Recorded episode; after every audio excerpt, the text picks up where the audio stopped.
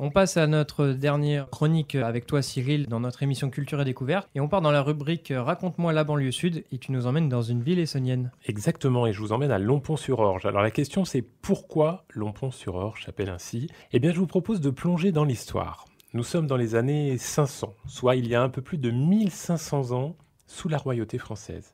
À cette époque, la ville est surtout composée de forêts et de marécages et pour traverser la rivière, donc l'Orge, se trouve un grand pont. Bien avant le IIIe siècle, la région était, semble-t-il, occupée par une population gallo-romaine.